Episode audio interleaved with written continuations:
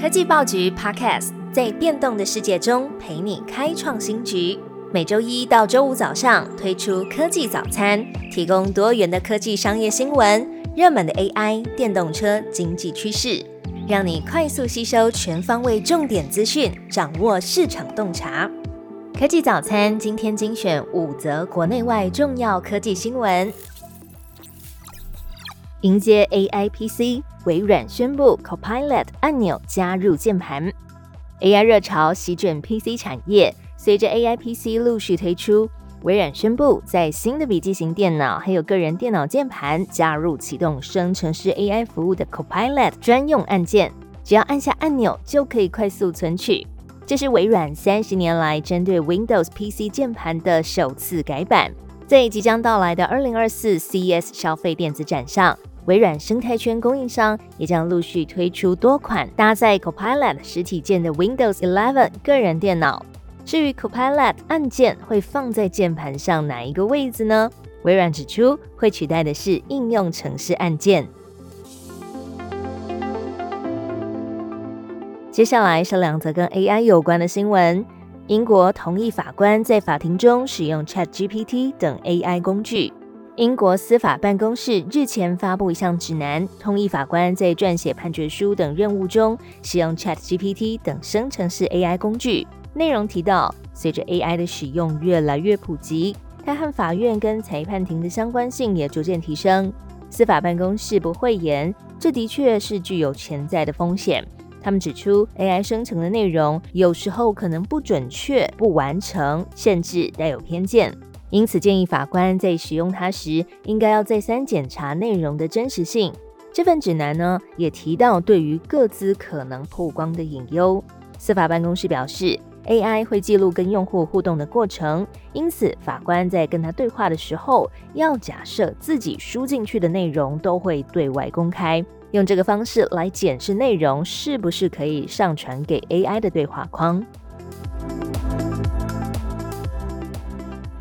生成图片碳排量位居第一，大型模型更耗能源。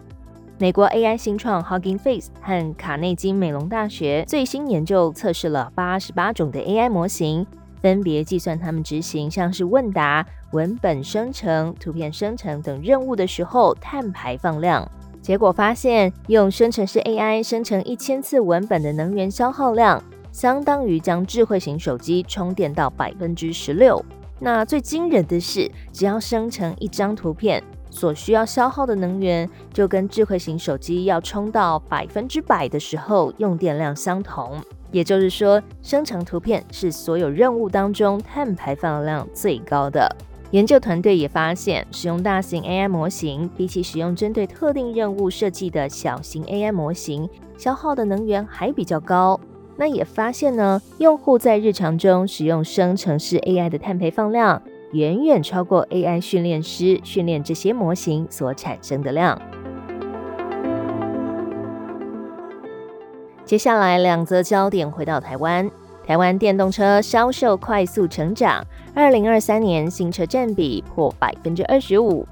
经济部公布二零二三年的汽机车零售业营运状况。指出，二零二三年因为缺料状况趋缓，进口车交车量也提高，加上车商积极的导入新型车款，一到十一月营业额达七千一百九十三亿元，已经超过了往年的成绩。全年营业额可望突破七千五百亿元，其中电动汽车新增挂牌数也快速上升。二零二三年一到十一月，在新车占比就达成百分之二十五点九，平均年增百分之七十七点二。统计局认为，主要是因为二期新车的耗能标准上路，也促使各家车厂加速导入电动车款，还有减税跟退旧换新的补助所导致，电动汽车的进口值也创下历史新高。二零二三年一到十一月达成一千一百二十六亿元，近四年已经平均成长了百分之七十五点三。